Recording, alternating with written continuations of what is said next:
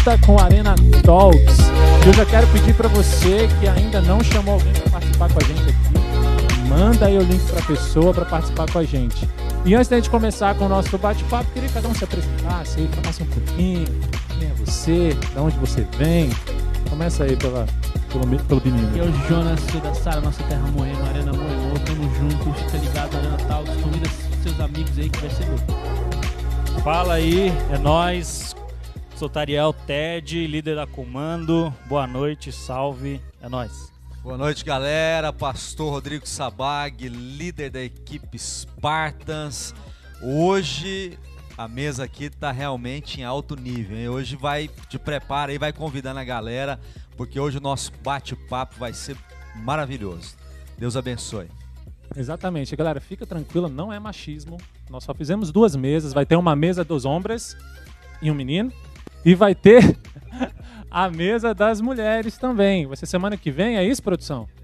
Semana que vem, vai daqui a 15 dias, vai ser quinzenal agora? Alô, produção? É isso. Então, sem ser semana que vem, na próxima, vai ter as meninas. Beleza? Então, galera, como a gente está começando a nova série, eu queria que cada um aqui que compartilhasse uma experiência que teve no Outbox que a gente fez. Lembra aquele tempo que era presencial? Que a gente saía na rua, que a gente podia abraçar as pessoas, que a gente podia falar no ônibus para todo mundo. Queria saber se alguém tem alguma experiência para compartilhar sobre o nosso Arena antes da gente entrar diretamente no nosso tema de hoje, que é conversão. Então fica conectado aí com a gente. É sobre isso que a gente vai falar. Se você tem pergunta, manda pra gente. Se quiser, manda pro seu líder, manda para alguém que tá encaminhando aqui pra gente, beleza? E aí, galera, alguém tem alguma experiência, alguma coisa que passou na Outbox, algo queira compartilhar conosco? É, quando teve o desafio, eu fui no, no, hospital, aqui perto da igreja. A gente foi, acho que era uma da manhã, sei lá, né? Um negócio assim. E aí a gente foi, foi lá, começou tímido, né? Levamos papelzinhos e tal. E aí eu, eu peguei uma mulher para conversar, que no fim ela que me pegou para conversar, né? Porque aí ela começou a contar que tava lá por causa do marido, que o marido já tinha tido vários AVC, derrame. Aquela história assim, assim animadora, né, para uma para uma madrugada. E aí vai, vai, vai, né? Por fim, comecei a introduzir o evangelho, Jesus, esperança, paz, não sei o quê. E aí ela foi acalmando, foi acalmando, foi acalmando, né? E e aí consegui fazer uma oração com ela antes de ela ir embora, que o filho dela já estava vindo buscar altas horas. E aí ela falou: "Ah, tô indo embora em paz, tô indo embora bem mais calma". Né? Eu sei que tem muito erro humano, né? Porque o, o, era culpa do próprio marido estar lá, né? Que ele não estava se cuidando. Mas ela estava totalmente com o coração em paz, né? E isso, é, acho que para muita gente que foi em um hospital trazer esse refrigério para as pessoas, acho que é, foi muito, muito gratificante, assim, sem dúvida. Legal, legal. Também tenho histórias do Outbox. Foi, me marcou muito, né? Eu acho que marcou todos nós, mas me marcou muito. Eu estava lá em Brasília ainda e nós cumprimos todos os desafios e o interessante é que um dos que mais me marcou foi também no hospital. Foi que eu fui numa UPA lá, lá na Ceilândia e eu lembro daquele nervosismo que é de ter que levantar a voz, né? Acho que era o primeiro que teve que levantar a voz em, em público, assim, né? Os outros era mais individual, assim, motorista e tal. Esse foi o primeiro, se eu não me engano, que levantou a voz em público. Eu lembro do meu nervosismo antes, né? Mas foi muito interessante porque me enfiei lá no meio, comecei a falar de Jesus e no começo as pessoas começaram a meio que ignorar, assim, mas eu é, fiz de, questão de ser longo no que eu estava falando, né? E comecei a falar, falar, falar. E aquelas pessoas que estavam ali meio que não, tava prestando atenção, estavam ignorando, estavam preocupado e tal. Eu vi que o foco delas começou a, a cada vez. Eu consegui ganhar mais o foco delas cada vez mais. E até que no final muitas pessoas repetiram a oração e aquilo ali me marcou muito, né? Porque me tirou de, um, de uma zona de conforto absurda, me levou a fazer uma coisa que eu não faria normalmente. E, e foi muito bom porque pessoas aceitaram Jesus naquela noite, né? Foi uma, uma experiência que, que, que me, me, mexeu comigo muito e também com as pessoas, né? Teve conversão então nesse dia. Sim, sim, pessoas aceitaram Jesus, né? Então foi incrível realmente. A gente fez uma oração lá e outras pessoas eu, eu falei, se você quer que eu ore aqui é, no, em particular por alguma coisa, levanta a mão. Eu achei que ninguém ia levantar a mão. Daqui a pouco começou a pipocar, assim, as pessoas levantando a mão. E aí a Carol que estava comigo, os nossos discípulos lá de Brasília também começaram a ir nas pessoas orar. Então foi uma experiência incrível, né? E aí, pastor, alguma coisa? Glória a Deus. É, eu quero falar um pouco sobre é, ser outbox. Né? Essa série realmente é uma série que nos desafia a irmos além dos limites, a rompermos limites. Né? E você é muito interessante isso que vocês têm colocado. É, acho que até o Jonas falou que é meio tímido e tal nesse momento, né? O próprio Tariel também. Mas é, é interessante Não sou, não. porque é, quando você é desafiado, né? Você você é esticado por Deus e quando você vai para a prática, quando você age, Deus ele age através de você, né? Mesmo que você tenha toda a limitação que você acha que você tem, né? Mesmo que você tenha é, é, dificuldades que talvez você você ache que você tem, é, a partir do momento que você aceita o desafio, né? Eu quero eu quero contar algo que eu não sei nem se eu já compartilhei isso, mas no início da minha conversão era meio que um outbox, assim, meio, meio fora da curva, né? Aquela coisa meio doideira. Eu tinha 20 anos de idade, tinha acabado de me converter, né? Eu, eu tive uma vida muito intensa lá fora, né? Conheci tudo que o mundo praticamente pode oferecer. E eu me lembro de uma vez que eu, eu, eu fui pregar para um cara, e esse na rua, né? A gente fazia as missões e tudo mais. E esse cara começou, ele era de uma igreja, uma igreja tradicional, né? E ele começou a, a falar para mim que eu, porque eu tava de bermudão, tava de pisante. Vocês sabem o que é pisante? É, usa também. Ah, aqui em São Paulo é porque lá em Goiânia a gente usa o pisante, né? Então aqui, tava aqui usa o pisante só na hora de falar assim, passa o pisante. passa o pisante. só nesse né? momento que a gente fala pisante aqui em São Paulo. E aí tava, eu tava de camisa cavada, né? Eu, eu, inclusive eu era o único membro da igreja que ia no culto de mulheres, que tinha na época tinha a rede de mulheres, né? Então em todos os cultos da igreja eu ia de camisa cavada. Então imagina você na hora de adorar, né? Aquela doideira e tal. Sovacão de fora. É, bermudão. Não, eu entrava na, na, no arena, assim, na igreja, a galera ficava meio isso, cara. E é meio, meio outbox, né? Meio doido. E esse cara, cara, foi interessante porque ele começou a falar que, como assim? Jesus jamais andaria de bermuda, Jesus jamais andaria de camiseta cavada.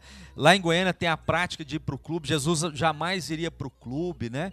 E eu me lembro que eu comecei a pregar para ele e tal, e eu falei, cara, é, é, não estou entendendo o que você está querendo me dizer. Eu acabei de ter uma experiência muito forte com Jesus, e eu gostaria de fazer uma pergunta. Com essa pregação que você está me fazendo, quantas pessoas você já ganhou para Jesus? Eita. Aí ele, ele ficou meio, meio travado assim na hora, porque era uma pergunta que ele não esperava. É, eu falei, não, quero saber quantas pessoas que você está levando para Jesus, apresentando Jesus dessa maneira. E aí ele meio que gaguejou, eu falei, pois é, então, tem um mês que eu me converti, entendeu? E eu já levei 18 pessoas para revisão de vidas. Né? E aí ele falou, o que é revisão de vidas? Eu comecei a falar do revisão para eles. Então, assim, é, eu creio que, que nós precisamos realmente ter a ousadia né, e entender que Deus ele realmente vai te usar da maneira que você é. Deus vai fazer de você um outbox da maneira que você é. Não importa a tua limitação, não importa o teu estilo. O que importa é uma paixão que tem que estar dentro de você, de realmente fazer a diferença e compartilhar aquilo que você realmente tem vivenciado e experimentado em Jesus. Amém? Bom demais. Então vamos para um uma pergunta que chegou aqui pra gente. Pessoal, vai mandando suas perguntas aí. Ainda sobre Outbox.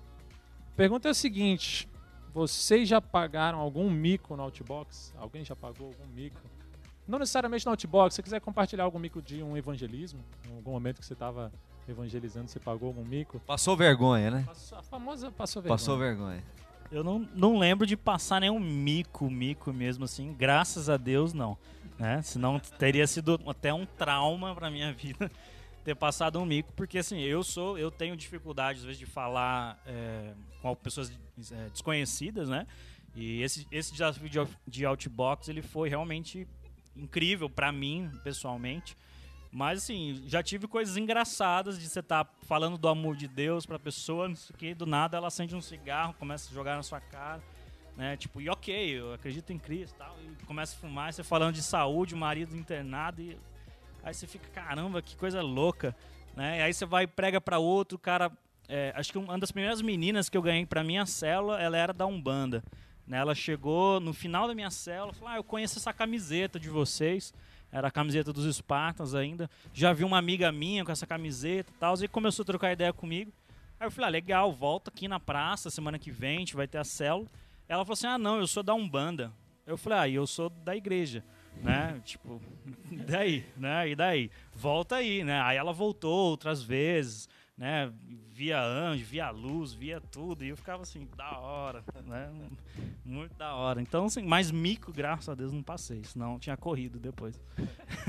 não tinha aguentado. É, eu já passei por, por, por situações assim, né? Um pouco constrangedoras, né?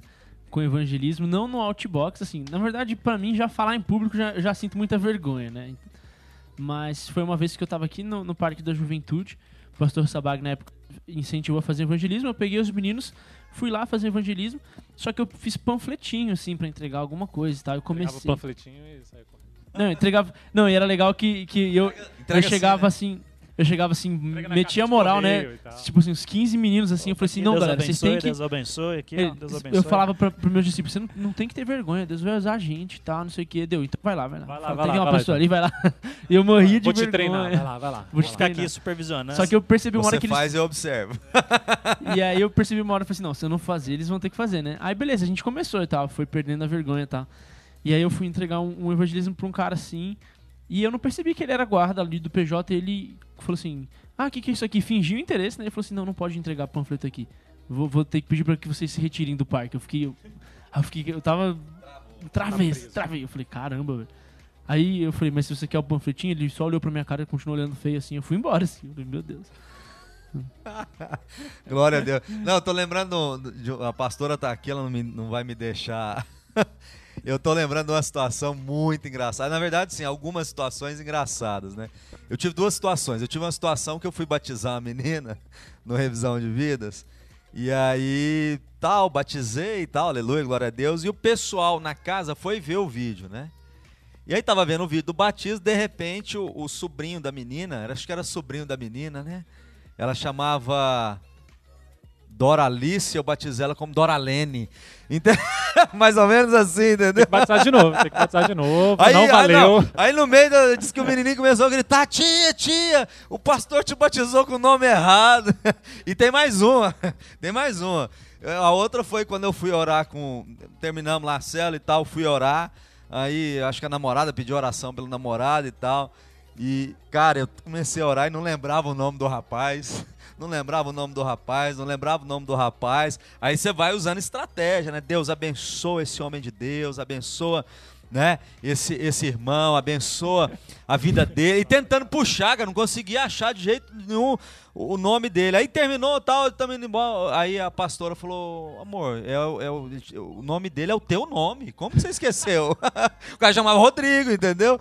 Eu falei, misericórdia, mais ou menos um. Não foi, não chegou a ser um mico, mas foi um, um negócio assim engraçado, que eu não lembrava de jeito nenhum, o nome era o mesmo Ah, nome. mas, mas mico de nome eu tenho vários. Eu não vou começar, porque senão a gente vai ficar aqui até o final. Eu vou, vou contar um só, mas não é do Outbox. Uma vez eu- a pessoa, a menina tava assim com a gente, aí chegada de revisão de vidas, né? Você que não sabe o que é revisão de vidas, tá perdendo, procura alguma pessoa aí. Se você tá visitando a gente, manda uma mensagem. E a gente, e a gente teve chegada de revisão de vidas e a menina chegou, todo mundo lá recepcionando, a Mari do meu lado, eu cheguei pra menina. E aí, como foi a revisão? Foi bom? Ela, "É, é, eu já tô no segundo módulo. Aí eu, Foi "Ah, sobrenatural, você tá no de avivamento, Deus Vencedores, fala." mas foi bom a revisão, não foi? Não foi bênção? Não foi maravilhoso? Enfim, gente, histórias que acontecem. Então, vamos, vamos falar um pouquinho é, sobre o tema de conversão. Será que a gente consegue rapidamente, porque eu sei que a história de cada um aqui de conversão deve ser é, muito significativa, né? A nossa conversão ela tem um significado muito forte pra gente. Vocês conseguem lembrar da conversão de vocês, assim, um- é, o, o dia? Eu, eu vou falar por mim, eu não lembro exatamente o dia porque eu vim de, uma, de um lar cristão. Então, desde que eu me entendo por gente, eu tô dentro da igreja. Então, eu lembro de um dia que deu uma virada de chave de eu falar, cara, eu quero fazer isso aí, eu quero falar de Deus, eu quero evangelizar, eu quero viver isso. Creio eu que tenha sido esse o momento da minha conversão. Mas algumas pessoas já tiveram histórias mais impactantes, né? Acho que o Jonas também teve um pouco parecido comigo, porque veio de uma casa, né, um lar cristão, como a gente fala, assim. Vocês conseguem lembrar e É, tem compartilhar com a gente? nasci na igreja, né? Porque tem uns É. camaradas que nasci na igreja. Como que você nasceu na igreja, meu irmão? Na manjedoura, né? Você da manjedoura. Vocês conseguem lembrar a É. ocasião? Eu também, eu não vim de lar cristão, mas eu fui muito cedo para a igreja. Né? Mais ou menos com oito anos de idade, meus pais se converteram e aí né, eu fui tecnicamente arrastado também. É, e aí eu tive vários, vários anos de conversão, de conversão eu, não, eu não vou dizer conversão, mas de, é, de frequência na igreja, né? Desde os oito anos, aí tive uma fase aí negra na minha vida, né? Época de faculdade, morar fora, foi quando eu comecei a morar em república, né? Comecei a dar meus passos sozinhos, foi onde eu dei uma desviada, assim, saiu um pouco. Mas o legal é que se você olha para trás, você vê que a palavra de Deus se cumpre quando ela fala que ensina teu filho no caminho que ele deve andar quando ele é novo, né? E depois ele não vai se quando for velho. Então, eu sempre tinha o Espírito Santo falando na minha cabeça as coisas erradas que eu estava fazendo, né? Tipo, sempre acendia assim uma luz, tipo, pé, pé, pé, tipo, perigo. E aí, mesmo assim, eu ia lá e fazia tudo errado, consciente de tudo. É, e depois, quando eu vim para Sara, eu acho que o, o, momento de fato que, que eu me converti foi quando eu dei a minha primeira célula. Né? Não era a minha célula, né? era a célula do meu líder, mas ele armou uma cilada para mim né? Falar, ah, vou, vou é chegar é atrasado, né? Vou chegar atrasado, não vou conseguir chegar a tempo, faz a célula aí e tal. Aí esse dia que eu dei a primeira célula, eu realmente senti um negócio diferente. Falei, caramba, isso aqui é incrível. Né? E aí eu comecei realmente a me apaixonar por célula, que o pastorzão aqui até sabe que eu não tinha interesse algum em esse negócio de célula. Eu queria só tocar a batera, fazer som. O pastor, não, vamos pra minha cela, vamos crescer, abrir cela. Eu falei, não, pastor, não quero. Né? Quero ficar Padrão aqui, Jonas também, rapazinho do teu quero lado. ficar aqui sentado, fazer é meu som. Banda, uma banda. É, só quero fazer parte, tocar, porque foi o que eu fiz desde criança. Tocava. Eu lembro das baquetinhas, que você ficava lá com as baquetinhas lá. Pois com... é. Aí quando eu dei essa célula, eu vi os caras olhando para mim, assim, absorvendo. Foi uma célula muito legal, onde realmente falei, caramba, eu preciso fazer isso aqui para sempre. Né? E aí acho que foi ali que realmente virou minha chave. E eu falei, nossa, agora eu. Tipo, porque até então, desde os oito anos, eu não tinha falado de Jesus para ninguém na minha vida. Era uma igreja legal, bacana, mas ela não incentivava o evangelismo. Então eu falei, putz, dos oito anos até os vinte e tantos, na igreja eu não falei de Jesus para ninguém. E aí quando eu dei uma célula e eu falei de Jesus para as pessoas, elas receberam. Eu falei, cara, isso aqui é muito legal. E aí eu não quis parar mais, graças a Deus. Glória a Deus, glória a Deus. Eu lembro demais da minha conversão, né? Lembro até a data do, do, do revisão. Eu me converti no revisão de vidas. É, novembro de 2002, é, eu estava eu tava num momento assim muito complicado da minha vida, porque eu jogava futebol e, eu ia me profissionalizar, mas eu jogava e não era atleta, né? Eu jogava futebol, mas eu tinha uma vida muito louca lá no mundão, né? De usava drogas, traficava, andava armado. Eu não vou falar. Aí quem quiser conhecer mais, vai para revisão de vidas, que lá a gente pode conseguir, pode mergulhar um pouquinho mais. E eu me lembro que eu fui, é, minha família nem sabia que eu estava indo, peguei uma mochilinha, fui. Eu até cheguei cedo na igreja, cara. Eu cheguei umas umas seis horas assim na igreja e tal. Não tinha chegado ninguém ainda, acho que nem a organização do revisão estava lá ainda.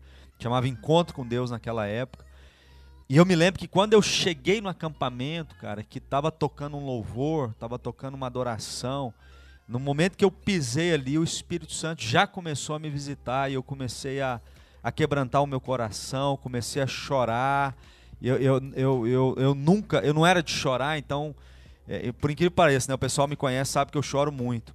Mas eu não tinha essa prática do choro, né? Porque eu vivia lá no mundão, então eu não tinha a prática do choro, né? A dor a gente administrava com baseado na cabeça, administrava com a cocaína, enfim. Então não tinha essa prática, né? E aí quando eu cheguei, cara, eu, eu acho que eu tava eu comecei a chorar tudo que eu não tinha chorado na minha minha vida, vida, cara. Né? E aí cada cada palavra, cada momento do revisão, né, é, é foi muito forte, muito intenso. Então é, a minha conversão foi muito impactante nesse sentido. E eu me lembro que eu saí do revisão de vidas e eu vi o Espírito Santo entrar na minha vida. Eu vi o Espírito Santo. Não foi algo que eu senti. Eu vi o Espírito Santo entrando na minha vida, né? Fui batizado nas águas e, e, e a, dali para frente a decisão estava muito clara, né? E eu queria realmente viver com muita intensidade. Agora junto com Deus, buscando a Deus, louvando a Deus. E eu queria compartilhar muito aquele, né? Aquilo que eu estava vivendo. Então a minha conversão foi, foi, foi, foi nesse sentido. Foi algo realmente assim muito, muito forte mesmo. E, e, e, meu Deus, eu, eu quero me converter a cada dia mais e mais, né? Eu, é, Isso. eu queria, antes do Jonas responder, porque tem uma pergunta que chegou que é praticamente para você. Ah, aproveitando que o pastor falou sobre revisão de vidas e a gente está falando aqui sobre conversão. Conversão é um processo? Ou conversão é um é, virou a chave e pronto? E revisão de vidas é para converter a pessoa? Ou a pessoa pode entrar no revisão de vidas, Eu fazer vou- parte de um processo, já, ela já se converte lá. Ela pode se converter antes, num culto, assistindo a pregação do bispo aqui, assistindo uma arena, na casa dela agora online, ela pode tomar a decisão de se converter? É inter- excelente pergunta, excelente pergunta, né? É, hoje o revisão de vidas ele está muito mais é, maduro, né? Nós amadurecemos muito dentro do processo da visão, né? Na minha época, as pessoas tinham revisão de vidas realmente para conversão, né? Hoje nós sabemos que é diferente, porque a pessoa ela vai passando por um processo e o revisão na verdade é para despertar uma paixão nela, né? É para ela ter realmente a decisão dela mais mais, mais é, é, formada e ter ali um despertar de uma paixão, de uma visão, né, de um chamado. Eu creio que hoje, é dentro da nossa, da nossa realidade, a gente tenta fazer com que a pessoa tenha uma experiência antes, né? Nós não, não é difícil de avaliar se a pessoa realmente se converteu ou não, porque tem pessoas que às vezes passam pelo processo, vai pelo vai para revisão, tem aquele impacto e mesmo assim parece que não se converteram, né? É, na minha época, é, é, o, o revisão ele era meio, né? cê- Você era colocado no revisão meio que, por exemplo, eu ia, eu, eu tive em alguns cultos antes do revisão, mas eu saía, por exemplo, do espaço alternativo, na hora eu já bolava um baseado e já ia pra festa e já ia pra noite, entendeu? E aí ficava aquele, né? Interessante que Satanás ele trabalha de maneira muito estratégica. Satanás assim, ó, peraí. É, eu- aí eu pensava, eu não vou na igreja, cara, porque eu vou na igreja, já saio já vou fumar um baseado e já, e já, já vou pra festa, e já vou pra night, então eu vou parar de ir pra igreja, né? Então, no meu caso, no meu caso, eu acho que Deus teve tanta misericórdia da minha vida, ele foi tão bondoso comigo que ele me deu essa oportunidade e realmente eu me converti ali. Ali eu me converti. Eu não precisei de um processo, né? Sim. Mas não é uma regra, né? Então, eu de creio pessoa- que de é, eu creio que, que não é uma O que você regra. acha, Taria? É um processo? É um Eu, eu sou da, da opinião que é um processo, porque quando a gente fala de conversão, a gente fala de mudar de caminho, né? Mudar de direção. É, mudar de direção, acho que 180 graus, assim, eu acredito que pode acontecer. Mas eu sou da opinião que a pessoa decidiu aqui e ela começa a mudar aqui, começa a mudar ali, que nem o pastor falou, pô, tô indo pra igreja, já mudou um pouquinho, mas tô fumando baseado. Então ela não, não deu o pulo 180. né? Então acho que quando ela decide, ela começa a mudar assim a cada dia, né? Tipo, então hoje, ó, putz, vou mudar meu gosto musical, vou começar a ouvir músicas de Deus, aí ela dá mais um, um pedacinho. Ah, agora vou começar a ler a Bíblia mais. Agora eu, eu então acredito que é assim um, um processo que a gente vai seguir, acho que sempre, né? Nossa luta contra o nosso nossa carne vai ser eterna. Uma decisão diária mesmo. É, eu acredito, pra mim é uma decisão diária, até que você pelo menos esteja já no, no prumo certo de, do, de Cristo, assim. Né? mas enquanto isso não chega, é um processo. Já aproveitando para somar uma pergunta que chegou aqui para o Jonas, que eu, eu entendi que é para o Jonas porque ela fala sobre filho de pastor, né? Tem o- o- algum outro O filho João de Lucas, pastor. cadê o João Lucas? né? Jonas, Tem um negócio você que meu pai não era pastor. Depois podemos fazer uma, um- uma, uma live para falar sobre os pais também. Né? É. Quem sabe? Acho que é um assunto pai, até pai, interessante. é. é, filho de pastor e pai de pai, pai de discípulo que é filho do pastor. Complicado, deixa para lá. Jonas, você acha que precisa ter uma experiência sobrenatural? Assim, eu estou somando com a pergunta aqui que chegou porque ela fala, né? Você acha que um cristão que nasceu num lar eh, cristão, filho de pastor, ele precisa ter uma experiência? E somando a isso, você acha que tem que ter uma experiência sobrenatural para conversão? se isso é emocional, se isso é decisão prática e racional, o que, que você acha? Bom, dá pra realmente juntar essas três perguntas no que eu vou falar agora, né? É, é interessante porque eu converso com bastante filhos de bispos e pastores e muitas pessoas acham que é mais fácil a conversão de um, de um filho de bispo, um filho de pastor, porque, bom, nasceu no lar cristão, é, já experimentou do- da- das obras que Deus fez na família que ele nasceu, né? Vê, por exemplo, eu creio que aquelas pessoas que nasceram em um lar cristão percebem a diferença da sua família para as outras famílias, né? É, a- o ambiente da sua casa, tudo isso dá para perceber. Mas, enfim. É, é, na verdade, é complicado você ser filho de bispo e pastor no processo da sua conversão. Por quê? Porque é assim, as pessoas que, que é, vêm do mundo, elas têm o que mudar. Elas têm é, é, essa diferença absurda da sua vida antes da sua vida depois. Quem nasce no lar cristão tem uma dificuldade de entender é, a escuridão. Assim, eu, eu, eu, uma vez eu expliquei dessa forma assim para as pessoas que quem nasce em um ambiente que só tem luz começa a duvidar da luz por nunca ter visto a escuridão. Então, se você nunca viu a escuridão na sua vida, você começa a duvidar da luz que você vive, né? E você, a, a, muitas pessoas acreditam, não, eu preciso ter uma experiência com o mundo para me converter. Já ouvi muito isso. Né? Não, eu vou me converter do quê? Por exemplo, eu era uma criança quando eu fiz o revisão de vidas em 2010, eu tinha 12 anos de idade, 11 anos de idade. Foi quando eu me batizei, eu fiz minha revisão em 2010, eu era uma criança. E eu, eu não tinha feito, feito nada de errado na minha vida, absolutamente nada de errado na minha vida. Assim. Não, não, não. eu tenho as revelações. Mas aí foi depois eu, desse revisão. Ah... foi depois de convertido já. Foi depois ainda, foi entendeu? Depois ainda da revisão. depois de convertido já. Tive outras revisões para me converter. Aí tá tranquilo, né, pastor? Foi, já estava convertido já, tá tranquilo então. Mas. É, e aí eu comecei a ouvir as pessoas que eu comecei a prestar atenção no testemunho das pessoas dentro da igreja, cara.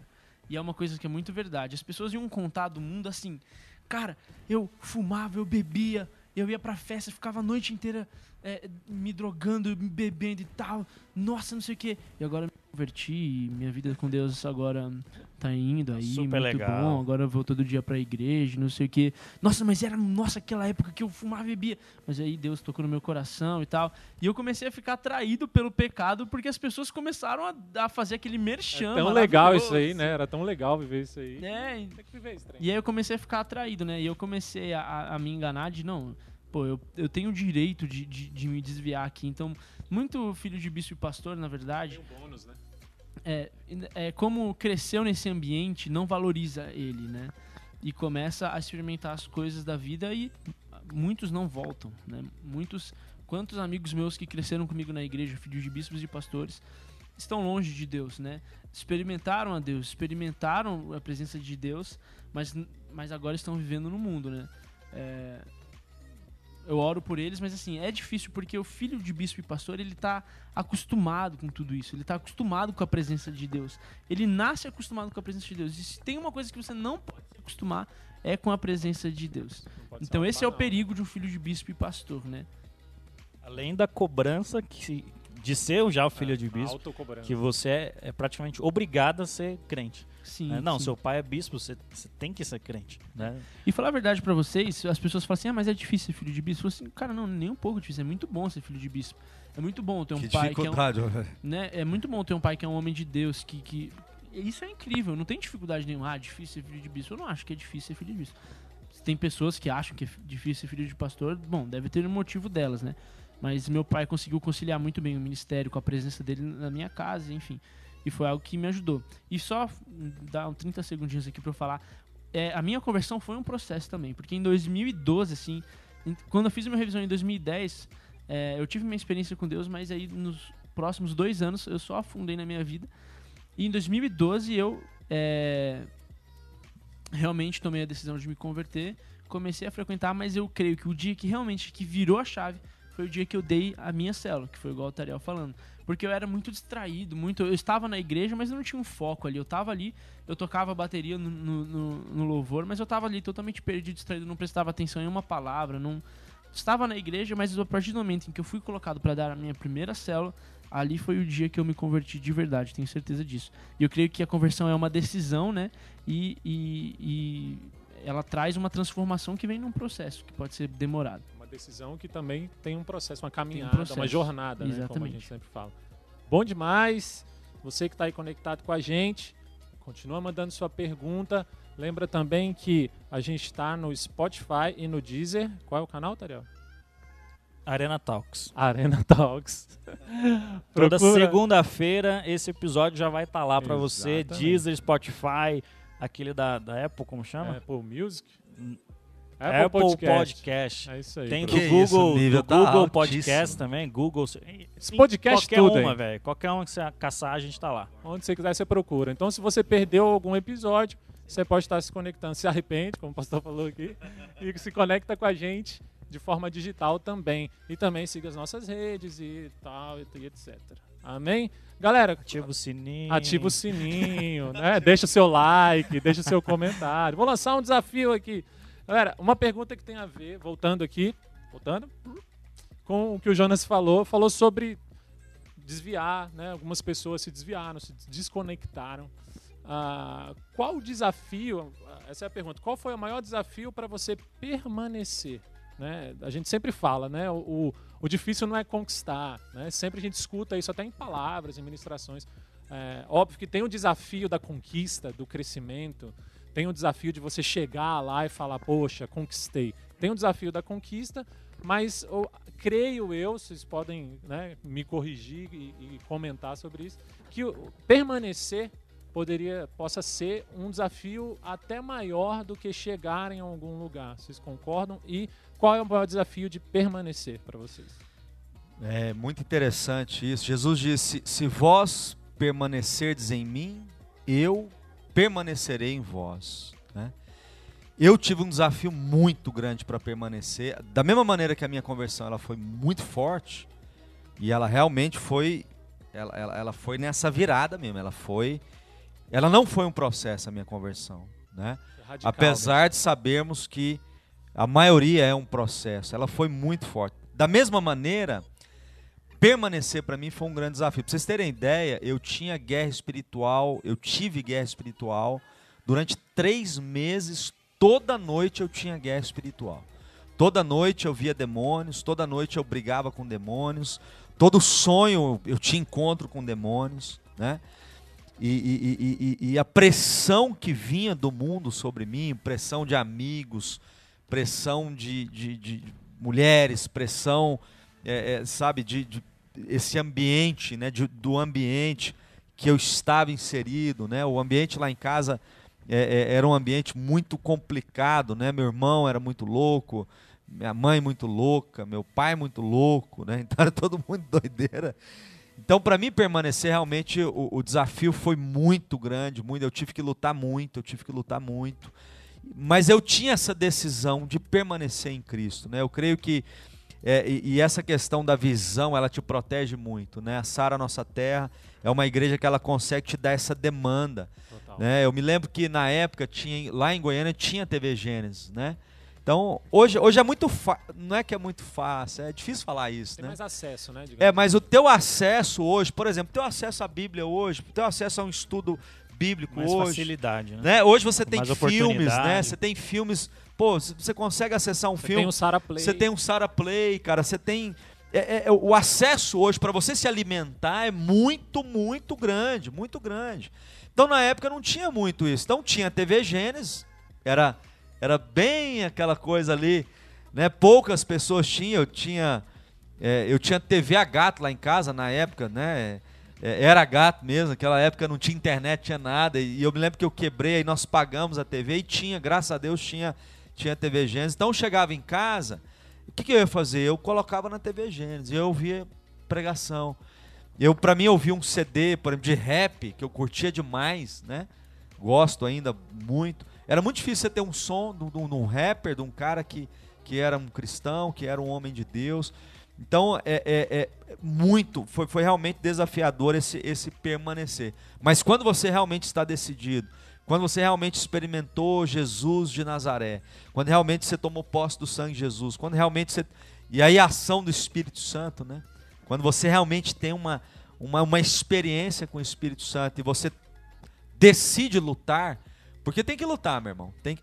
Eu vou falar algo aqui para vocês terem ideia. Eu gostava tanto de cerveja, do gosto da cerveja, que no início eu tomava cerveja sem álcool. Porque eu gostava do gosto. Eu pegava a caixinha de cerveja, ia para casa, tomava cerveja sem álcool em casa. E, e, meus amigos batendo lá, e, cara, era uma pressão violenta. Mas aí eu estava, eu estava vinculado a uma cela, eu estava vinculado à, à escola de líderes, eu estava vinculado aos cultos. Na época tinha culto segunda, terça, quarta, quinta, sexta, sábado e domingo. Tinha culto todo dia na igreja. Eu ia em todos os cultos praticamente. Então, eu só não ia quando tinha uma célula ou outra, né? Às vezes eu até pecava, porque eu ia na cela de um líder tal, daqui a pouco eu estava na cela do líder do, do, do, do, líder fulano de tal, né? E, só que, amém, depois os, os bastidores depois eu revelo. Mas eu tinha uma sede muito grande e realmente o desafio foi grande para permanecer muito maior do que a conversão. A conversão foi ali aquela aquela experiência muito forte, mas para permanecer realmente eu tive que lutar muito, muito. Até até, falo pra caramba, né? Misericórdia. Eu me lembro que com três meses eu tive uma. Eu, eu, eu, eu que, que eu na época tinha tinha as fitas é cassete que fala, cassete. Tariel? Você que é VHS. Cassete é música. V, é, de vídeo cassete, é né? Isso. Então quer dizer, você queria, você queria ver um filme, você tinha que ir na locadora e tal, e tinha tinha uma sessãozinha lá que tinha um filminho lá. É, é, e eu via, cara, eu via lá os Dez Mandamentos, eu via a história de Jesus. Você se arrepende. não, não, não, ele foi para outro lado, né? misericórdia. Ah, já tinha convertido. Eu já tinha convertido já, nessa época. Glória a Deus. Ai, Jesus. Aí, cara, eu, eu me lembro que no, no terceiro, acho que depois desse, desse, terceiro mês, eu tive uma experiência muito forte com Deus num sonho. E eu, eu não falo que eu vi Deus, porque é muito forte falar que eu vi Deus, né? Mas eu vi a glória de Deus no sonho. Depois eu posso compartilhar o sonho com vocês. Mas aquilo ali, eu acordei chorando, acordei o travesseiro. Eu, nossa, mas eu acordei chorando, mas chorando, chorando, chorando demais. Molhei o travesseiro, né? Acordei naquele impacto. E a partir dali eu comecei a não ter mais guerra espiritual. Eu comecei, dali para frente, eu comecei a, a, a, a, não ter mais. Então eu tinha. Aí eu comecei a ter muita experiência em sonhos com Deus. Então foi isso, cara. Foi isso que é, eu acho que a, constância ali de estar tá lutando, de estar tá buscando, de estar tá resistindo à tentação, de estar tá resistindo diariamente, de estar tá correndo. Tinha dia que eu pegava minha bike e saía correndo porque a pressão era muito grande, cara, era muito grande. Né? E eu ia, eu estava colado sempre no meu líder. Meu líder era totalmente contrário de mim, eu estava sempre colado nele. Né? Então e, e isso me fortalecia muito. Né? Tudo que tinha de evento na igreja, eu estava na igreja. Né? Então eu creio que é isso, tem que lutar muito. É, eu, o senhor falou uma coisa que eu acho que tem tudo a ver com conteúdo, né? Eu fiz a piada aqui que pouca gente entendeu, porque não, não tinha VHS. A Deus, é. Não tinha VHS na época dessa galera. Graças né? a Deus. Eu tô aqui boiando. O pastor, pastor falou uma sessãozinha nada. ali. É, o conteúdo, né, eu acho que é muito importante. Eu acho que quando você muda o hábito, essa mudar o, o, hábito, realmente, o Tariel tinha falado, né? Conversão é você mudar a rota, né? Você está indo por um caminho, você, você volta, né? A, a gente fala até de voltar para a casa do pai, que é a nossa origem, né? A nossa origem, assim. Então, o conteúdo, eu acho que até, até pedir para os meninos comentarem sobre isso. Essa questão de hábitos, de estar numa célula todo dia, de ter discipulado. Muita gente fala: nossa, essa nossa terra tem compromisso demais, tem muita coisa para fazer. Graças a Deus, né? Para nossa Deus. cabeça, realmente, ela está preenchida de conteúdo que edifica, né? Conteúdo que realmente vai trazer vida para nós. E quanto mais a gente se alimenta disso, mais fome, mais vontade a gente tem, na verdade, né? A gente não, não fica, ah, tô saciado, então já li muita palavra. Então acho que o conteúdo na sua rotina, acho que rotina é uma palavra importante nessa questão do permanecer, essa mudança da rotina. Tem pessoa que ah, não tá dando, tá? Você está lendo a Bíblia? Não. Ah, você está orando? Não, não estou falhando na oração. É, você está indo para a célula? Ah, eu vou na célula uma vez na semana, mas aí os cultos estão um pouco puxados. Vou de vez em quando no domingo. Como é a rotina? Como a rotina pode interferir na no permanecer? É, uma boa pergunta é essa, assim. Eu, o, o ser humano ele é ensinado a desistir, né? Ah, se o seu casamento está errado, quebra ele. É só, é só dividir, é simples. Tá dando, tá dando errado alguma coisa? Para, faz outra. Não. É, e é totalmente diferente, né? Porque o permanecer, quando você permanece, porque você tem um propósito. Você fala, ou é isso, ou é isso. E é interessante que um dos erros que nós cometemos é que quando nós nos convertemos de verdade, nós começamos a pensar nos atos, né? A gente fica pensando, não, o que, que eu vou fazer agora? Só posso fazer coisa que é de Deus. E a gente para de, de viver a liberdade que existe dentro da palavra de Deus e a gente começa a pensar o que pode e o que não pode.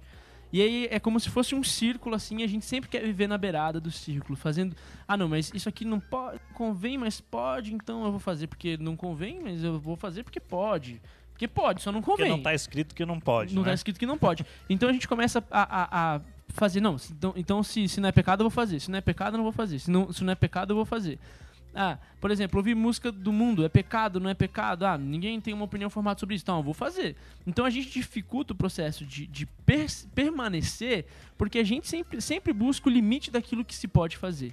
Quando você escolhe não viver no limite do que se pode fazer e escolhe viver no centro da vontade de Deus, fica muito mais fácil permanecer. Então, em vez de você procurar mil coisas que se pode fazer, que, que, que não se pode ou se pode fazer, comece a viver a vontade de Deus. Se você é, se guardar, se você se, é, se privar das coisas desse mundo, vai ser mais fácil permanecer. Claro que é muito mais difícil para as outras pessoas que vêm presas de vícios e, e outras coisas, mas é, nesse caso eu creio que deve ser uma decisão muito radical. Em vez de ficar no limite daquilo que se pode, ah não, mas isso aqui é, é diferente. Não, para de viver no, no, na fronteira do círculo e vive no meio dele, na vontade de Deus, que o processo de permanecer vai ser muito mais fácil. Então a gente dificulta muito, né? Verdade. Muito bom. Mais ou menos igual aquelas perguntas que fazem, né? Eu não sei se vocês recebem essas perguntas, mas tem pergunta que o cara quer argumento bíblico para ele poder pecar, entendeu? Ele quer um argumento bíblico para ele poder cair. Ele quer um argumento bíblico para ele não permanecer. Ele Então, quer um na- argumento na- na bíblico para desistir. Na Bíblia não tem namoro, É, então eu não posso me é, relacionar, porque é, já tô com ela e não sei o quê. É, não É tem namoro, meu irmão. Tem noivado e casamento. Então se arrepende. Isso quando não tem o famoso Deus me falou, né? Orei Deus, bastante, Deus, eu orei. agora tomei essa decisão de sair da igreja. De- Deus, de- Deus falou que eu tenho que ir para outro lugar. Deus falou que eu tenho que viver um pouco no mundo, depois voltar. né? Você ia falar alguma coisa, Tarão? Não, eu acho que eu não ia complementar nada sobrenatural a mais do que já foi feito, né? Como eu gosto desse versículo que o pastor falou de se permaneceres em mim, né? Esse se já diz com uma condição que é uma escolha, né? Então é a escolha diária de você realmente não querer mais andar para trás, né? Ou andar, sei lá, não sei como fala, mas andar para trás. Mas de realmente voltar. E aí é a decisão diária de, de mudar, né? Se enfiar na igreja. Eu fiz muito isso uma época na minha vida, me enfiei em tudo. Né? Lá na Cantareira tinha três cultos de domingo. Eu tocava no- nas 10 da manhã, nas 6 horas e nas 20. Né? Tocava nos três, tava nos, tocava nos dois arenas. Né? Então foi uma época muito boa na minha Hoje tá vida. diferente, né, Tarão? Hoje tá diferente, hoje eu toco em quatro. Não, mas tô, tô sempre aí na, na área. né? dou uma sumida, mas tô sempre na área. Eu acho que o, o ambiente, né? O ambiente é tudo para você permanecer. Acho que tem pessoas que querem permanecer vivendo em ambientes que levam ela para não permanecer. Né? Você vai pedir conselho para uma pessoa que vai falar aquilo que na verdade você queria fazer, sabe? Tipo, você quer fazer um negócio errado, aí deixa eu pedir conselho para aquele cara que não é cristão para ver o que, que ele acha. Porque você sabe que se você for pedir conselho pro seu É. líder, ele vai dar uma, às vezes uma Tem uma, paulada. uma parada engraçada que, tipo, tem gente que sabe que tá errado, né? Continua fazendo errado, mas não fala com o líder porque já sabe a resposta. Sabe? E aí fala, não, não vou falar com o meu líder porque eu sei que ele vai me mandar orar e ler a Bíblia. aí você fica Então assim, por que, você não ora e lê a Bíblia? É. né? se você já sabe a resposta, por que, que ainda tá aí, né? Parado, né? Exato. Aí vai falar com os terceiros, quartos, quintos e sextos pra ver se até alguém fala alguma coisa que conforta a carne, sabe? É. Mas confrontar a carne não confronta. Né? E aí que tá o, o perigo. É, e né? a outra coisa, o Jonas falou que as pessoas estão acostumadas a desistir, né? E as pessoas têm dificuldade em persistir, têm dificuldade de, de tomar a decisão de confrontar. O confronto é muito difícil para as pessoas, se a gente for pensar, né?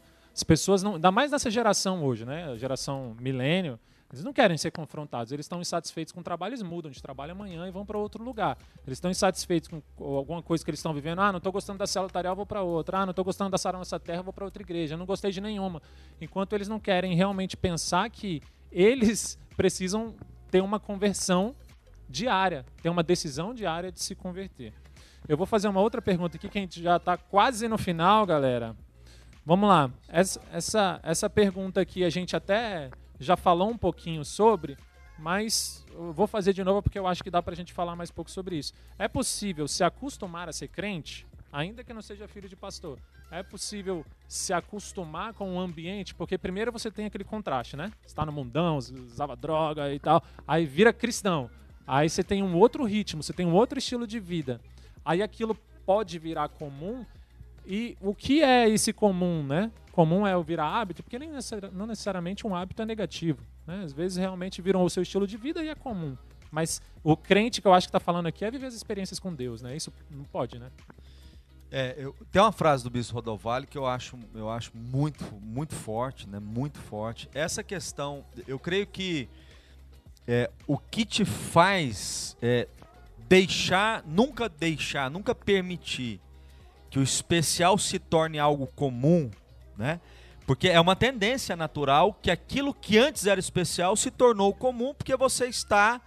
É, é, é, talvez não exista aquele fato da, novo, aquele fato da novidade. Então, a tendência natural é que, por exemplo, eu deixo o meu relacionamento com você, que talvez seja um relacionamento extremamente especial, se tornar comum. Essa é a tendência natural. A tendência natural é que, ah, quando eu, no início da minha conversão, eu quero chegar no culto antes do horário. Mas a tendência natural é que vai passando o tempo, não, vou chegar um pouco mais tarde, vou chegar um pouco depois. Relaxando, né? né? É, no primeiro momento, louvor é tudo, aí daqui a pouco já não é mais. Né? Antigamente você sentava, anotava a palavra, agora você não, você não anota a palavra mais, você está focado em outras coisas, você está indo na igreja por uma outra motivação. Né? Eu creio que o que te faz permanecer, fazendo com que tudo aquilo que é especial permaneça especial, é você realmente buscando sempre o crescimento. Deus fez o homem, Deus abençoou o homem e Deus falou para o homem crescer. Deus falou para o homem multiplicar. Deus ele colocou dentro de nós essa capacidade, né? Então, para que você, eu, eu creio nisso. A cada revisão que eu vou trabalhar, eu estou crescendo, eu estou recebendo um combustível novo, eu estou recebendo uma unção nova, né? A cada, a cada leitura que eu tenho de um livro, de uma palavra, de, né, da palavra de Deus, a cada momento que eu tenho de oração, a cada louvor que eu tenho a oportunidade de louvar a Deus, nós estamos aqui com a igreja vazia, né? com certeza as pessoas vão, valorizar muito quando voltar. Por quê? Porque elas não entendiam o quanto, talvez, o quanto era especial, né? Esse lugar, você está na igreja, você está adorando. Então eu creio que a, que a maneira que a pergunta que ela colocou, como não se a, se acostumar, né? Com ser cristão. Meu irmão, ser cristão não tem como se acostumar, porque ser cristão é o negócio mais louco que tem. É, é, é, é a coisa mais apaixonante que tem. Então, para mim, para mim, né, eu creio que para você não se acostumar, você precisa de encarar os desafios que Deus vai colocando na tua frente, na tua jornada, na tua caminhada, no teu dia a dia, na tua vida cristã. É, eu gosto dessa frase do especial, né? Não, não deixar que o especial se torne comum, mas a questão é não é que o especial se tornou comum, é que o nosso coração parou de valorizar o que é especial de fato, né? Nosso coração saiu do lugar correto, né? Por que, que eu agora não valorizo mais o começo do louvor? Porque eu não senti nada na primeira, na segunda, na terceira, porque eu não vi um anjo descendo, uma fumaça, né? Por que, que eu parei, né? E aí o nosso coração sai do que é especial, né? Então, é, o pastor falou, não tem como o especial se tornar comum se você tá ali buscando cada dia mais, cada você dia se mais. move, né? Tem pessoa É, que quer que é. só as coisas aconteçam para você ter uma experiência sobrenatural, mas ela não se move, né? Tem aquela, é, aquela frase que fala Passiva. que Deus se Passiva. move em quem se move. É. Você tem que ir em direção, não tem como. É. Aí, se, se acontecer, é porque você deu um passo atrás. É, Eu acho que vem o papel bastante do líder também de entender que a tendência das pessoas é esfriar. Então, dar desafios, dar missões novas, isso mantém a, a roda girando, né? Mantém a chama. Então, é fundamental que você esteja dentro de uma missão, de um propósito para manter essa chama acesa. Senão, se só sentar na igreja e ouvir a palavra, às vezes vai ser muito mais difícil mesmo. Mas se você aceitar uma missão, um propósito, aí você consegue. A gente tem, na verdade, a gente não, tá amarrado, mas é, tem pessoas que têm a tendência de ficarem muito orgulhosas depois de estarem muito tempo na igreja, porque, ah não, mas eu já ouvi isso, já ouvi aquilo, isso não é, não é novidade para mim. Ah não, mas eu já conheço isso. Não, não é bem assim, eu já não concordo muito com o que o pastor tá falando. Tipo assim, se converteu aqui na igreja, né? Era drogado, viciado, quebrado, não tinha nada na vida, conquistou uma, uma posição especial. Deus deu aquela atenção, essa igreja ensinou ela, depois ela começa a aprender, já sabe mais, porque falta a humildade, né? Então tem que tomar cuidado também para o orgulho não, não roubar isso que é especial na sua vida, né? É, você falou um negócio sobre liderança que vai conectar com uma pergunta que a gente tem aqui. Você falou, né, o papel do líder desafiar, botar desafios para a pessoa, dar atividades até, né, para que a pessoa entre na rotina. Às vezes a gente fica com pena do, do discípulo porque a rotina está muito puxada, mas a gente não pode ter dó nesse sentido, porque a pessoa na verdade está sendo protegida, né? É proteção. Quando você dá atividade para o seu discípulo, você está protegendo ele. Né? Eh, se tiver alguém aí que não, não seja da Sara Nossa Terra, nós somos uma igreja que trabalha com liderança. Né? Nós trabalhamos com, eh, com a formação de discipulado. Então chegou uma pergunta que eu queria destrinchar essa pergunta aqui, na verdade. Vocês acham que é papel do líder a conversão do discípulo? Não. Continua. Não. Não, não, Próximo. não. Próximo. Seguinte. Na, na conversão, não. não. Na conversão, não. Mas o líder, ele. O o nome já diz. Né? O líder, ele tem a responsabilidade. E aí você que o teu líder está sempre te desafiando, ele está sempre tirando você da zona de conforto, ele está sempre querendo algo a mais, ele está sempre querendo o melhor para você, valorize isso.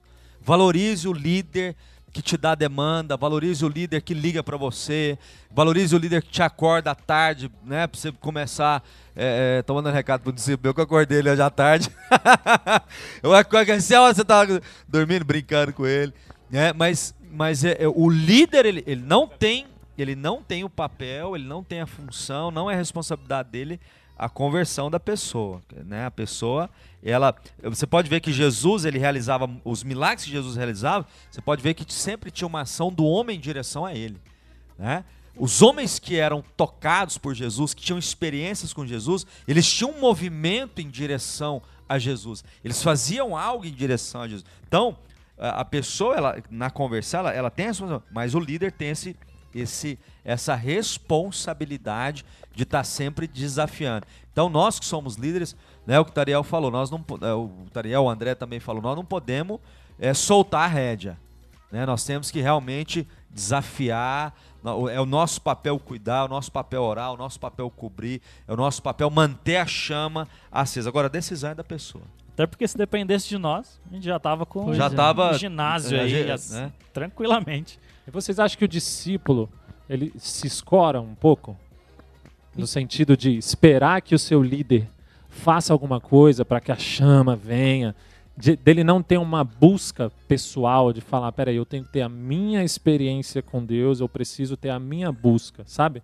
Eu- às vezes eu tenho essa ah, ah, uma percepção que eu, que eu tenha, não sei se eu estou errado, estou até compartilhando aqui para que vocês Sim, o digam. Jonas vai, vai responder essa para nós. É, então. É, é uma situação delicada, porque o, líder- o líder ele tem sim uma responsabilidade de- com o crescimento e desenvolvimento da pessoa é, desenvolver o caráter de Cristo, né? Paulo diz: até que se forme o caráter de Cristo nessa pessoa, eu sofro dores de parto. Então o líder tem a responsabilidade de formar aquela pessoa, né? De, de aprimorar, de fazer ela crescer.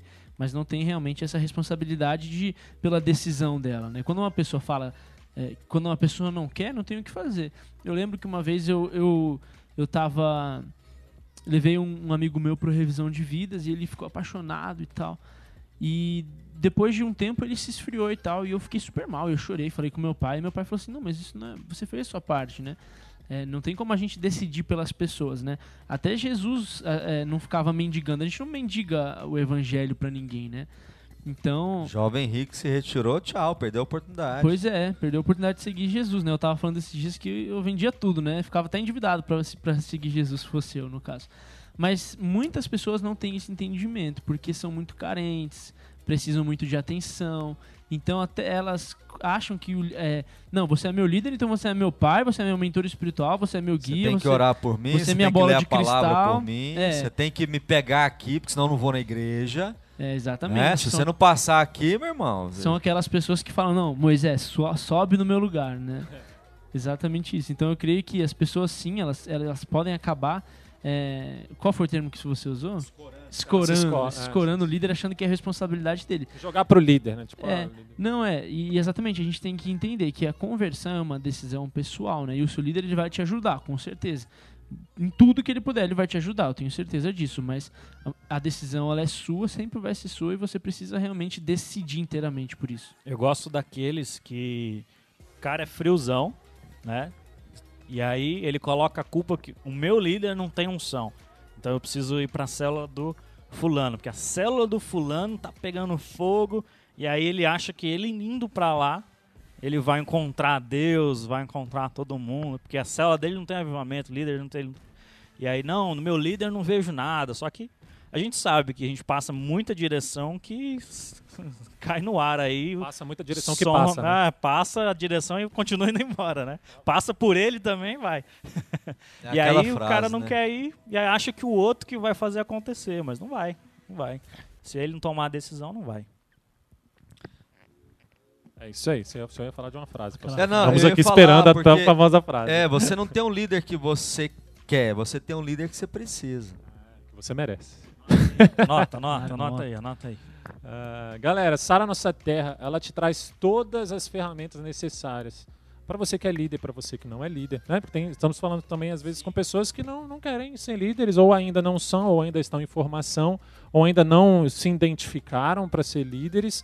Mas esse é um desafio. A liderança ela te estica e vai te ajudar, principalmente porque eu acho que eu aprendo muito quando eu estou ensinando. Então, o que me ajuda a permanecer também. Eu sempre penso na. Eu, eu confesso que eu nunca tive muito pensamento da desistência nesse sentido. Mas eu acho que se passasse, eu pensaria muito na consequência que eu traria para os meus discípulos, para o ambiente que eu vivo, para as pessoas que de certa forma me, me olham. Né? Não que a gente faça para as pessoas, mas a consequência de pessoas que estão ali se espelhando em você como líder, né? como influência. A gente sempre fala liderança e influência. Fazer uma última pergunta aqui para gente, a gente encerrar. Ainda nessa questão do, do, do relacionamento líder-discípulo quanto à conversão e relacionamento com Deus, é, a pergunta é: como posso identificar se o meu discípulo realmente é convertido? Complicado isso aí. Complicado. Tem como identificar? Tem como saber? eu Vou, vou, vou, vamos aumentar essa pergunta. Tem como saber se alguém se converteu? Eu posso chegar e falar: o Jonas é convertido. Eu Tem. posso falar: Tariel não é convertido. O pastor Tabaga é, Sabaga é convertido. Tem como? Como tem, que é? Tem os frutos. É, você identifica a conversão de alguém pelos frutos que ela está dando, entendeu? Jesus falou: Nisto é glorificado o Pai, em que vades e deis frutos, e que o vosso fruto permaneça. Então, assim, não tem como julgar se o cara converteu, no sentido assim, ah, não, o que, o, que, o que a gente percebe, né? A percepção que a gente tem. Quando há uma conversão, existe mudança. Existe mudança na linguagem, existe mudança nos relacionamentos, existe mudança na rotina, existe mudança na maneira que você tem de se vestir, existe uma mudança. Né? Existe a, mu- a mudança na maneira que você enxerga o teu próximo. Pô, se você era daquele cara que só criticava, só falava mal, só, só agora você é daquele que elogia, agora é daquele que você vê virtude, agora você, quer dizer, então você percebe a conversão da pessoa né? Deus ele vai perceber a tua conversão pelos frutos que você está dando. Entendeu? Você xingava o teu pai, tua mãe, maltratava ele, agora você honra ele, agora você mantém a tua casa, teu quarto limpo, você lava a louça, você dá um abraço no teu pai, dá um abraço na tua mãe, né? E então eu creio, eu creio nisso, eu creio que os frutos vão Os frutos vão falam. mostrar. É. Eu tenho aquela. Sempre pergunto, e aí, Fulaninho, como é que tá? Converteu? Eu falo, ah, mano, não sei, né? Eu tô lutando aqui pela minha, né? Agora cada um corra com a sua, né? Mas eu acho que o, o mais fácil, né? Vamos falar assim, se existe uma forma de saber, né? Eu acho que é o tempo de resposta quando você lança algo. Né? Tipo, você fala, vá, vamos ver, né? Tá andando aí, tá vindo no cu, tá vindo na célula, vamos ver. Joga um desafio. E aí você vê o tempo de resposta. Né? E aí e o tempo de resposta vai ser os- realmente os frutos. Se ele respondeu ao chamado, se ele respondeu ao desafio. Né? Tipo, ah, traz o copo pra célula aí. Né? Aí o cara tipo, chega atrasado, esquece o copo, nem vai na célula, falta na arena e no culto de domingo fica na garagem. É, aí eu posso pensar o quê? Converteu ou não converteu?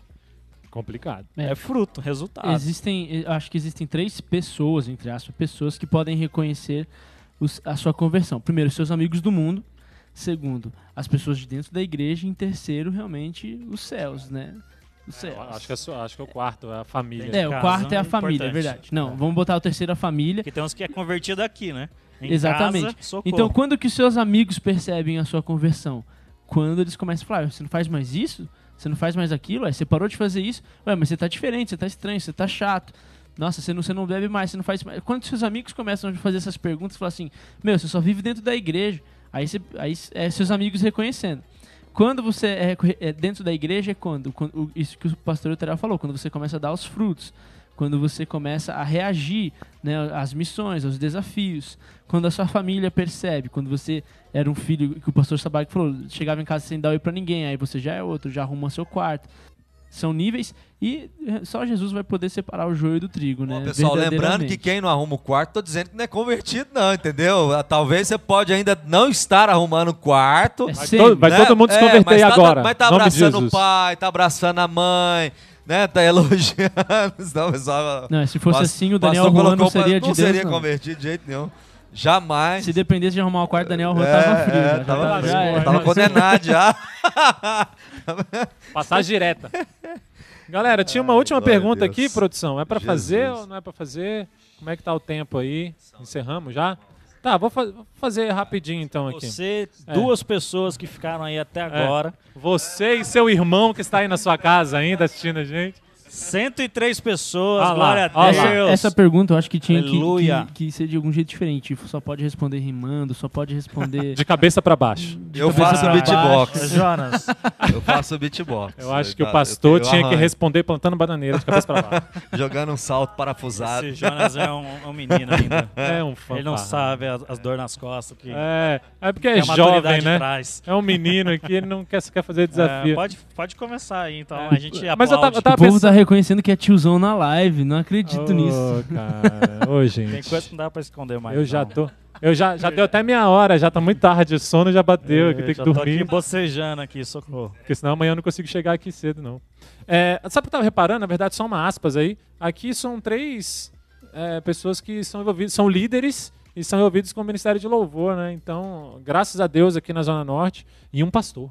Glória a Deus. Aleluia. Aleluia. Obrigado. É. Aleluia. não, a gente não recrutou pra não ficar sobrecarregado. Recrutou. De vez em quando ele, ele canta, pastor canta um pouco nas pregações. Não, dança. é, é, Dança. dan- Dançar É. já é mais E, fácil. e gra- e graças a Deus isso é uma característica maravilhosa da nossa igreja, porque isso é um desafio, né? Pessoas, primeiro, converter, depois permanecer, e pessoas que são envolvidas com a música, com a arte no geral, na verdade. Né? Tem aqui também um artista aqui atrás da câmera. Né? A galera da arte normalmente é uma galera um pouco difícil, né, pastor? Você que é pastor. Depois a gente vai fazer uma live só sobre é, vamos isso. fazer uma live só Dá pra sobre fazer isso. nós galera aqui, da ó. música Fazer uma e live tal. sobre arte É, e, e o- e a liderança. A arte né? é liderança. Graças a Deus tem um diácono, temos obreiros, temos pastores, levitas. Como eu disse no Glória a começo, antes eu queria ser músico. né? minha, minha prioridade era ser músico. Hoje minha prioridade é ser líder e depois ser músico. né? isso inverteu na minha vida, graças a Deus. Ô, faz a pergunta aí, velho, senão você vai Que esquecer bonito, da irmão. pergunta Fico e, muito orgulhoso de você. viu? e Obrigado, não vai pessoal. acabar de jeito nenhum. Você é um exemplo. vocês. O pessoal, aleluia. aleluia. Vamos lá, gente. Ó, último, pra encerrar, hein? Pra encerrar, fica aí que tem foto no final também. Tá? A gente tá Você vai online. concorrer a um Continua. sorteio. A gente vai mandar aí pra sua casa um iFood. Brincadeira, não vai não? É, pergunta. Não pergunta, na verdade Ela é um... mandar um iFood pra nós. né? Esse tem que mandar, a gente tem que até agora. É, não é uma pergunta, na verdade é um, é um pedido, né?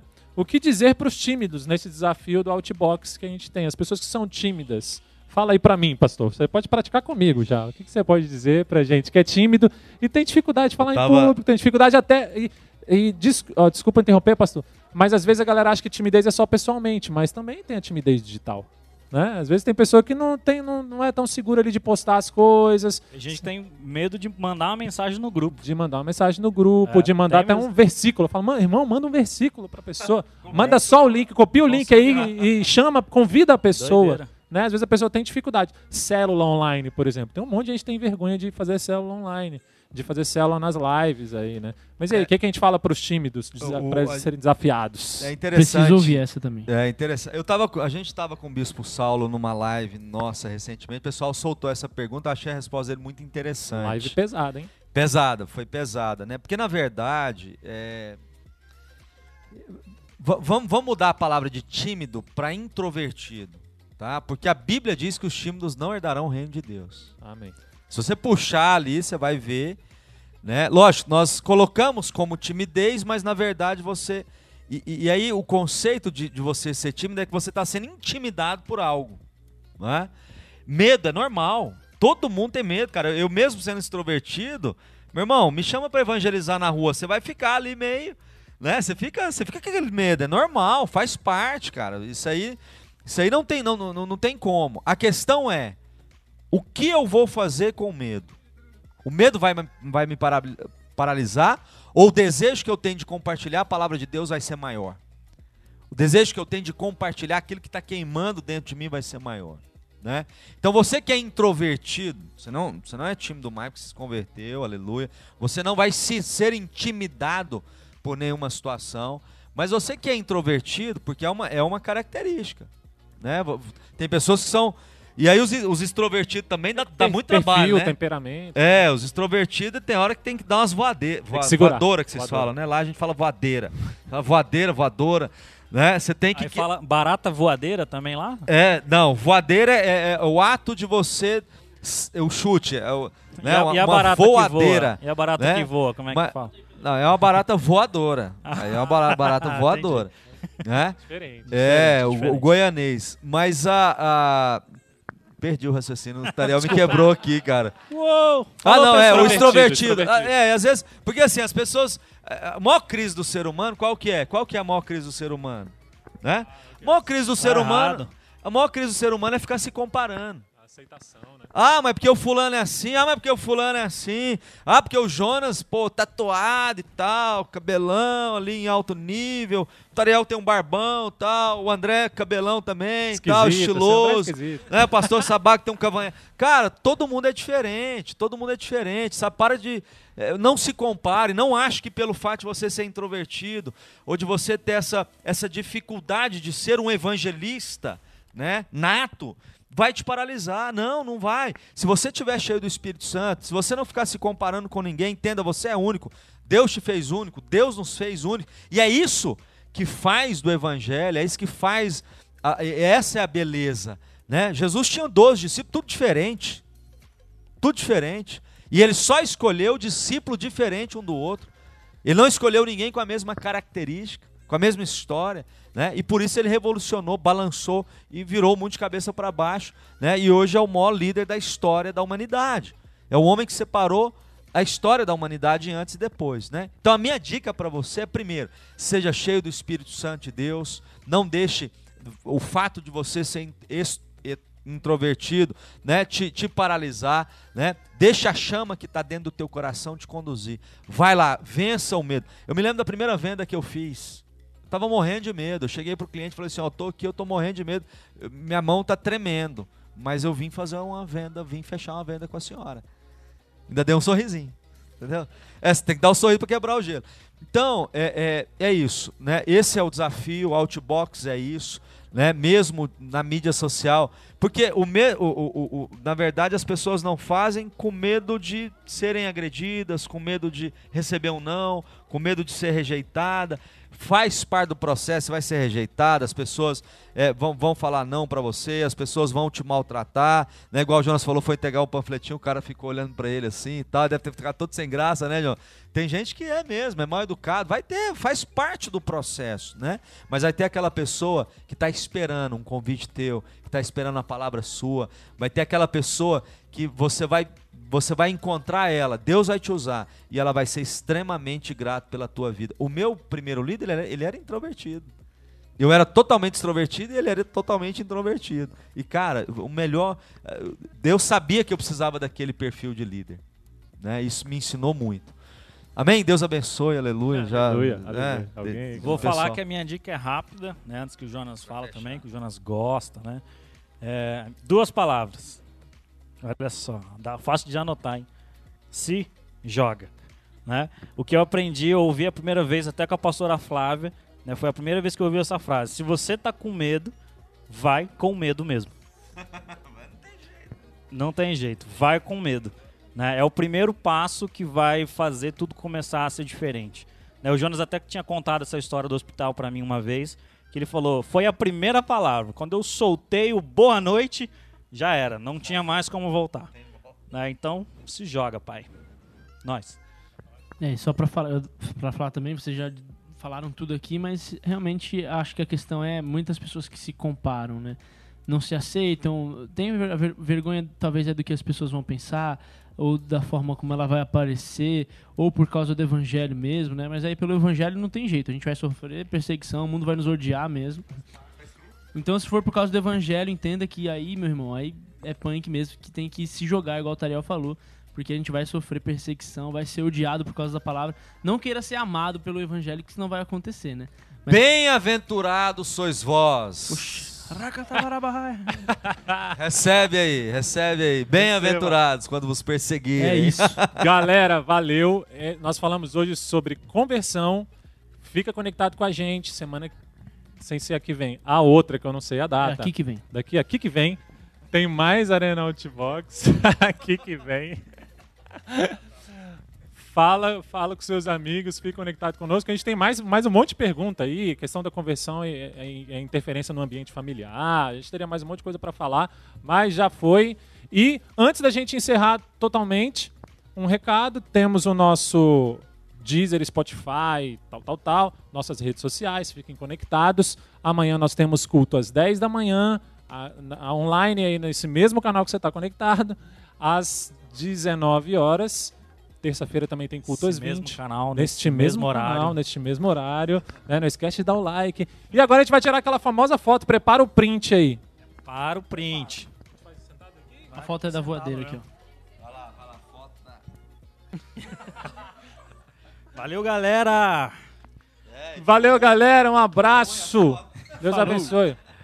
Nós. E aí, Arena Jovem, estão preparados para o primeiro desafio? Então vamos lá. Nós iremos quebrar a internet. Não, você não está entendendo. Nós iremos quebrar a internet. Porque o primeiro desafio tem tudo a ver com o que Deus tem feito na sua vida. Ele é literalmente outbox. E você vai gravar nesse desafio um vídeo com seu testemunho. E falar um pouco mais sobre você, sobre como você conheceu a Jesus Cristo e também desafiar três pessoas para que possa fazer o mesmo que você. Mas não se prenda apenas às pessoas da nossa igreja. Marque todos os crentes que você conhece. Nós iremos inundar a internet com o que Deus tem feito na nossa, nas nossas vidas.